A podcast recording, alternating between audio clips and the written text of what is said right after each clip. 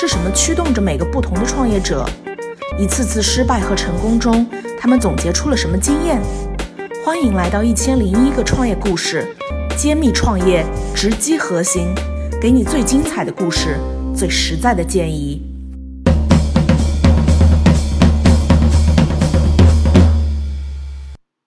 大家好，欢迎收听一千零一个创业故事，我是 Rita 张。今天这一期节目呢，我们邀请到了智能眼镜 View Glasses 的联合创始人张甜甜。View Glasses 跟很多硅谷的其他高科技可穿戴设备不同的点是，他们是针对日常穿戴的一个智能设备。他们针对的用户呢，是原本就会经常使用群眼镜的群体，在近视度数或者太阳镜的基础上呢，他们又加入了接打电话、听音乐、播客这样的功能。同时，他们用骨传导技术，通过震动将声音传到内耳。呃，View Glasses 这款产品呢，推出的时间是二零一六年的十月，但在二零一四年呢，呃，他和他的合伙人桂家勋就已经成立了 Vigo Tech 这一家公司。他们的第一款产品呢，是针对货车司机的防疲劳蓝牙耳机。而二零一六年呢，他们整个团队的方向就从蓝牙耳机转到了智能可穿戴眼镜。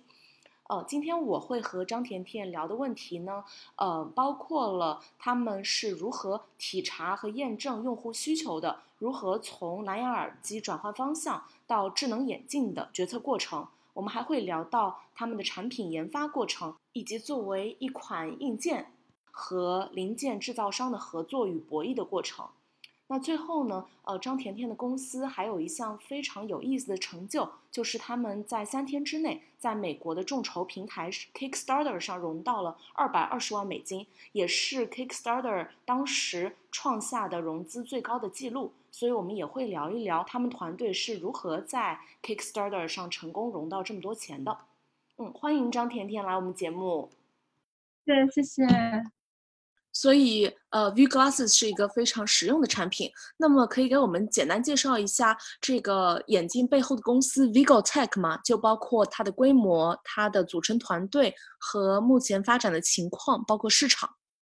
嗯，好的。呃，其实这家公司呢，是我在宾大读书的时候遇见了我的一个好朋友，他叫 Jason。我们两个从宾大毕业之后一起创立的。嗯，他我的合伙人 Jason，他是。呃，沃顿和机械双专业毕业，啊，我们之前在学校念书的时候就做过一个留学生谈话节目，叫做《留美三人行》。当时我们做那个谈话节目的时候，他是制片人，我是主持人，合作一年半之后，觉得非常的有默契。然后我们就在想，根据我们两个人的专业。能不能做一些更有影响力的事情？所以我们就决定毕业之后去硅谷做智能硬件公司。啊，我们公司到现在的话，大概是有就是有两个办公室在旧金山和深圳。呃，然后我们大概销售规模的话，大概是在千万级别这个样子。呃，然后 View 是我们的第二款产品，对。呃，第二款产品，我们的第一款产品当时出的是一个叫做 Vigo 的呃防疲劳驾驶的智能蓝牙耳机，当时是定位给就是职业卡车司机，然后帮助他们防止驾驶疲劳，尤其是在美国这样一个嗯生活在高速公路上的国家，很多司机可能一天都要开车开的，就是法。定工作时间是十一个小时，他们都会开到十一个小时，然后他们有时候可能就开着开着就困了。那我们的蓝牙机可以去监测他们的精神变化状态，然后在他们可能快要睡着的时候，给他们提供一个呃 alert，就是让他们保持清醒来休息一下。然后，所以 View 现在是我们的第二代产品，对，嗯。从第一代到第二代产品，呃，你能讲讲你们的 idea generation 吗？就是你们的做这个东西的想法从哪里来？然后从有想法到把它变成真的产品过程经历了什么？嗯。呃，第一代产品的话，其实是最早合伙人 Jason 的想法，因为那时候我们还在念书，就是会上一些很无聊的工程课、热力学课，然后就不自主的会睡着，然后我们就在想，能不能做一个什么小东西，帮助我们上课的时候保持清醒。所以就有了 View 呃 Vigo Head Headset 最早的这样的一个雏形，然后也做成了毕业设计，还得了学校的奖，啊，然后我们拿到社会上去的时候呢，发现哎，其实，在驾驶行业，疲劳驾驶睡着是一个更危险的事情，因为你上课睡着可能只是错过一个笔记，但是你在驾驶中如果睡着的话，那个影响就会非常非常的重大。所以我们就第一次 pivot 到了这个驾驶行业，大概做了有将近两年的时间，也是快速的，相当于从一毕业有这个 idea，然后马上就是有市场，而且我们其实也挺巧的，我们就通过 Pen Alumni 的这样的一个 network，直接联系到了呃 U 呃 FedEx 的副总裁，呃，他就是一个 Pen 的 Alumni，然后非常就是。就是非常热情的帮我们去联系了当地区域的经理，然后我们就很快的可以让产品去做这个 pilot testing，呃，算是试运营，对，然后得到了这样企业客户的快速代表，然后我们也在短短时间内从想法到完成了生产到用户反馈这样一个过程，但是在这样一个呃过程中呢，我会发现这个兴趣就是这个用户的这个。嗯，方向有一点点的改变，因为最早我们觉得这是一款 to C 的产品，结果后来它就有一点点变到一个 to B 的这样的一个产品了。但是卡车行业又不是我个人非常感兴趣的行业，而且做 to B 的话呢，周期又非常的久，所以就在想，呃，有没有其他的，呃。就是其他学到的东西可以做更有意义的事情。然后这个时候呢，我就产生了 view glasses 的想法，因为我自己平时是会戴眼镜的。然后我们也通过在这过去的两年时间内，接触到了大量的 DFM 的知识啊，然后还有硬件开发的这样的一些经历，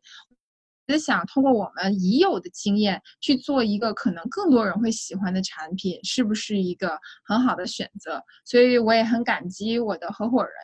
愿意选择支持我的这个想法，于是我们就呃抱着一个试水的心态，在美国众筹平台 Kickstarter 上面 launch 了 View 眼镜这款产品，然后在四十五天众筹了两百二十多万美元，算是同类里面就是最高项目的呃这样的一个 campaign。然后很高兴的就是发现，哎，其实大家都还很喜欢，于是我们就继续沿着这个方向前进。对。哇，你刚刚故事里好多好多信息点，我先从第一个，真的是，我先从第一个蓝牙老耳机开始说吧，就是总结一下，你刚才提到了几个点，第一个是，呃，从自己的体验当中发现了想法，然后呢，非常迅速的把想法去落实的方式呢，是，呃，使用好自己在宾大的校友资源。认识了 FedEx 这个运输集团的副总裁，也是宾大的校友，呃，他帮你们直接把产品带给了这些卡车司机，让他们试使用。对的，对，在这里呢，我有一个小小问题点，就之前呢，我听过，呃，化妆品小样公司 Birchbox，当然他自己定位不是这样，但是他们一开始确实是做这个的。然后他们说，在学校的时候，在沃顿的时候。哦，不对，在哈佛的时候呢，他们把想法寄给了很多人，然后确实获得了很多支持和积极响应。可是，在他们真正到社会来毕业之后，成立公司之后，就发现事情不是这样的。你没有经历这个离开学校之后，发现失去了很多支持的这么一个经历吗？呃，我觉得我们是这样子，就是我们其实是离开学校之后才联系了。就是这些这些人，就是所以我觉得我们可能就是影响会跟他们不太一样，就是我们没有进行我们的产品当时不是在校园进行调研，就是说我们在产品是在校园的时候有了这个想法，但是拿到社会上之后呢，社会给了我们一个建议，就是说这个产品更好的一个呃 fit 的这样的一个领域是什么，然后我们。相当于去转型到了这个领域，因为在学校的话，相当于是一个防上课睡觉的这样的一个小的 gadget 嘛。但是社会上的时候，就相当于大家告诉我们，哎，驾驶场所会是一个更好的选择。对，明白。所以你们一开始呃做东西的时候，也没想好你们的 target market 到底多大，其实也没有去做 sizing。对，对，那个时候其实完全没有概念的，因为毕竟都是就是。呃，刚刚毕业的学生一点社会经验都没有，然后所以当时，比如大家问我们这个 market size 呀，还有这个你们公司的呃 valuation 是多少啊，真的是完全都不知道的。嗯，就是觉得哎，这个东西大家有需求，呃，我们要把它造出来。对。那我听上这个卡车司机给你们的反馈是很不错的呀，据听上去确实这个东西卡车司机需要。你刚给出的两个没有继续做这个蓝牙耳机的理由，一个是 To B 周期太久，另外一个是你对这个行业不是很了解。我觉得这两个都完全是呃有根据的、有信服力的理由。但是我在想，有没有什么原因让你们真的去放弃这一块给了你们不错的正反馈的一个市场？呃，我觉得其实，呃，我我觉得其实确实就是这两个原因，而且我觉得我也很高兴我们做了这个选择，因为创业的时候很容易陷入到的一个环境里面，就是其实，在那两年里面，因为我们毕竟也是第一个做监测疲劳状态的这样的蓝牙耳机的第一家公司，你已经在这个领域里面有了一定的口碑，包括比如说像。呃，Huffington Post 呀，然后还有很多很多非常有名的媒体都报道过我们了。呃，就是说大家说到这个方向，可能都会哎说到 Vigo，Vigo 是一家就是做这个的公司。但是如果让你抛弃你在这一段时间里面建立的这些所有的 credit，然后去。往另外 pivot 到另外一个方向，其实是一件很难的事情。但是在那个时候，我就是有一个非常强烈的信念，觉得那会是一个更容易出彩，而且有更大市场。因为毕竟两年了，大概对于 market 的需求啊这些也都学会了，就大概知道是怎么样子。然后有更强的需求，包括团队的技术专长和我们个人兴趣的话，这都会是一个更有吸引力的方向。所以我们就。我决定，嗯，决定去转型，因为当时做 to B 的话，确实是能感受到瓶颈，就是比如说你的 sales 呀要很很有经验啊，然后这个公司的 pilot testing 它要一轮一轮的做，这个周期呃又很久，确实不太适合，就是二十三四岁年轻人想，就是很有，我觉得可能跟我们那个时候的心情心境有一点点出入吧，对，嗯嗯。我能理解，嗯，我觉得你刚说的一个事情很有意思，也非常的让人能够学习。呃，就是说在 pivot 在产品转型的当中过程当中，很多创业者使用的方法是市场告诉我们不行了，我们就得转。但你们恰恰是在市场还 OK 的时候，你们去放弃掉自己行业的口碑，就因为觉得转型之后生存空间更大，然后自己更有优势。我觉得这个呃非常值得去学习。那我刚听到你选择呃。View Glasses 的原因是因为你觉得这是一个更多人会喜欢的产品。我想知道一下，你们当时确定这个是更多人会喜欢的产品，有使用什么调研和其他方法吗？有的，就是在做之前，首先我觉得这个当时有这个想法，也是一个设计在硅谷的这个时尚设计背景，就是有时尚爱好的产品设计师的直觉。因为当时在硅谷也有两年多的时间了，然后。呃，我发现大家都很沉迷于那种硬核科技的产品，不管是软件也好，硬件也好，大家对于就是呃这种很 advanced technology 的这种迷恋非常的强烈。但是我发现很多东西它的 application 其实并不好啊，包括我们刚去的时候就是有 Google Glass 呀这些的，我就觉得我是不会往脸上戴，因为。我戴上之后，就给我自己一个身份很强烈的这样科技身份的定位。但是我觉得，我们有时候做产品需要看的是一个 Beyond Silicon Valley 这些用户们，这也是这个世界上百分之九十九的用户，他们真正喜欢和会用的东西是什么。然后，所以当时就觉得说，哎，那是不是其实可以，呃，从一个。嗯，更时尚和一个更日常的角度去做产品，也就是说，你的技术是不需要那么那么先进的。但是，其实就算你觉得不算那么先进，对于百分之九十五的人来讲，已经是一个很先进的技术了。你这样做出来的技术也很成熟，然后用户需求也很明显的话，肯定是非常好的。当然是先有了这样一个想法，于是呢，我们就做了一些很早的原型机，然后我也通过各种的，就是。是调研方法，然后包括呃群体面试啊，one on one 呐，然后呃，然后包括 online 的这些 question，产品细节的，比如说功能啊，然后 features 啊这些的，做了一些啊小的调整和删减，然后产品就上线了。但是其实整个时间是很快的，也就呃两个月左右的时间，对。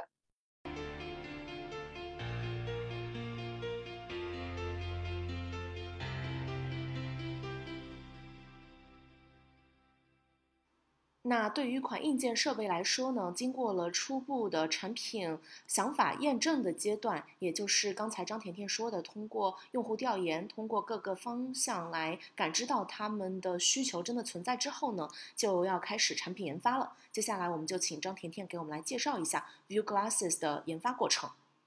首先的话，肯定就是我们刚刚有聊过的前期的市场调研。那有市场调研的时候呢，你可能会前后会改几个原型机，就是跟呃，包括根据一轮一轮的用户反馈。你会做一些不同的 prototype 出来，然后给用户去试戴呀，然后让他们去玩呀，看他们怎么去跟这个产品交互。然后当他们有了这样的一个大概的这样的 feedback，当然我们不是一个特别典型的，我们当时的我就按照我们真实的这样的一个情况去做的，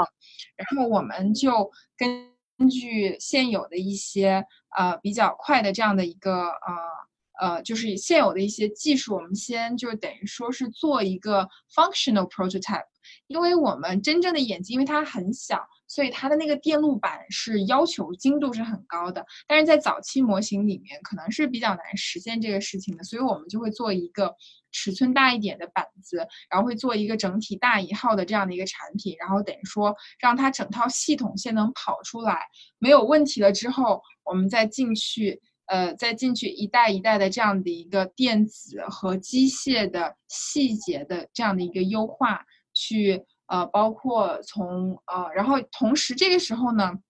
我们就要开始接触供应商了，因为我们大概有一些最终产品需要采购的元器件的尺寸呐，还有就是它的型号需求。但是我们是有一些产品需要定制化的，比如说像电池这种东西，因为放在眼镜里面的电池要求尺寸是非常小的，那我们就要去这个时候我们就可能要切入去找一些供应商，然后包括电子料的有一些周期，它的周期是非常久的，所以可能在你快到。DFM 的时候，你就要开始去摸市场情况，包括它的这个价位啊，然后这个备货周期，有一项有的可能要到三个月，甚至最久的一个料等了差不多四个月。他们说夸张的时候，五个月、半年都是有可能。我想今年这个疫情的影响的话，电子料有可能会非常非常的久，呃，然后在再到这个阶段之后，就开始跟工厂一起做。做几轮的评估，然后这个就涉及到很多的工厂了，包括比如说，呃，有注塑厂，注塑厂就是做 in injection molding，他们会要评估，比如说你的这个外壳用什么材料，如果你要用不同的材料的话，你的这个机械设计就 mechanical design 可能要进行适当的调整和优化。那对于不同的材质来讲，可能都会需要有一个小的不同的。调整，然后这个时候呢，还要跟 SMT 的工厂来进行一个 review。SMT 就是贴片，他们要看，嗯，就是你们的这个方案在要打样，先看一下能不能贴出来，然后板子怎么分，这些都没有问题了之后呢，就可以开始进行，呃，就是各个部各个部分的这样的一个生产，包括制制板，就是我们的话是一个软硬结合板。呃，因为软硬结合板是一个嗯有一定要求的事情，所以这个我们还遇到一个特别狗血的事情。本来我们先谈好了一家工厂，价格都已经谈好了，结果后来呢，这家公司一个月之后直接给我们涨了一倍的价格，因为他们就是仗着这个技术呢，非常的。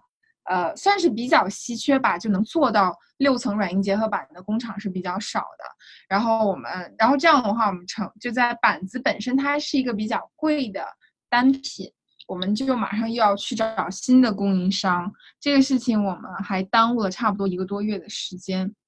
然后做好板子之后，对板子进行贴片，那你的这个产品的核心盒就做好了。然后这个时候呢，就再接下来需要各种的配料辅料都到位，然后包括印刷包装盒，然后最后是组装部分。那其实我们的组装也是非常非常的难，因为它是一个对精度要求很高，而且市场上之前没有做过的产品，所以我我们一开始组装的良率惨不忍睹。大概只有百分之二十左右，然后我印象非常深，对，印象非常深，因为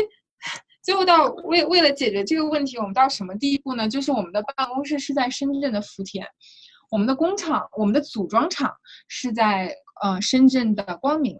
就是说两个地方其实单程车的话，大概是一个小时左右吧。当然，我们同事是在深圳各个地方住，但那个时候为了就是确保没有问题，我们直接在工厂旁边租了一个 Airbnb 的这个房间，然后大家就住在那儿。然后早上七点工厂开工了，我们就过去盯一天，然后盯到晚上。呃，晚上最后一班加完班，下班是九点四十五，我们从工厂回来差不多是十点，然后我们回去再开一个会，分析分析，大概到十二点，然后十二点之后呢，我们就进行了快乐的 party 时间，大家就开始看电影、吃零食、打王者荣耀、开黑，然后玩到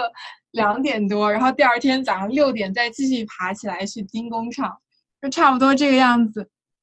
嗯，蛮长时间的，就是但是那段时间很累，因为周六也要上班。呃，就是我我我说的累，可能是一个相对于啊，这个可能到另外一个讨论到我们公司的一个呃生活方式的问题。对于我们公司来讲，这是一个呃算很很很夸张的加班了啊。然后，但是现在想起来还是很开心的一个一个经历，但是确实是很有效，就是。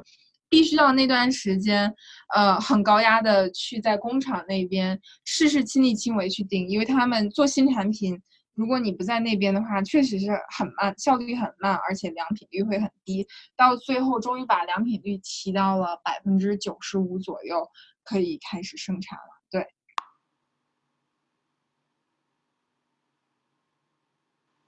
嗯，所以作为一个硬件公司，尤其是推出一款当时生产制造商并没有接触过的产品的这么一个公司，在呃这个首先一批产品出来的过程当中，确实还是需要很多的打磨，才能把良品率从百分之二十提高到百分之九十五。那刚才我还有一个问题，就是你们的这么多工厂，他们的生产怎么样去确保呃时间上面都按照按按时给你们完成呢？然后这是一个，呃，顺带他的问题就是你们从下单到拿到货大概需要多久？嗯，这个这是一个挺有意思的问题，因为确实这个是要看工厂对于自己的口碑和生产的管理。我们大部分的工厂都还是很按时交付的，尤其是像我们的住宿厂啊这些，啊，大家基本上都是就是你在。他们首先，你也会跟他们说你一个诉求嘛，就是你大概什么时候是需要去收到货的，他们会给你一个嗯估算的时间，然后在这样的一个情况下，基本上大家都能够按照时间来配合。但我们确实是在后来我们的组装厂遇到一点问题，工厂的内部管理是有一些有一些问题的，所以导致嗯在中期的时候，所以这个大家可能也都会遇到，就创业公司啊。嗯，就是会遇到其他公司插单的问题。那当然，他们接的一个插单的产品是一个电话机。那个电话机，其实理论上来讲的话，他们的利润就是说，包括就是单价都是不如我们这个产品的，因为我们的单价很高。但是电话机的客户是这家工厂的老客户，大概合作了有可能很很很久了。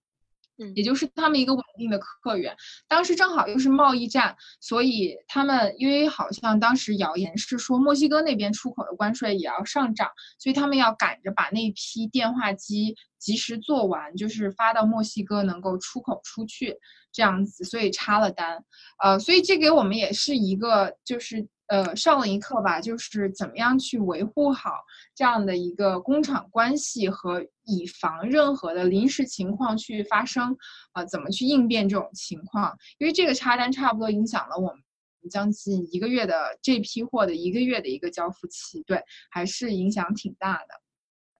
明白，明白，嗯嗯嗯，你先前提到的关于贸易战、关税以及这次疫情的问题，我想放到后面问，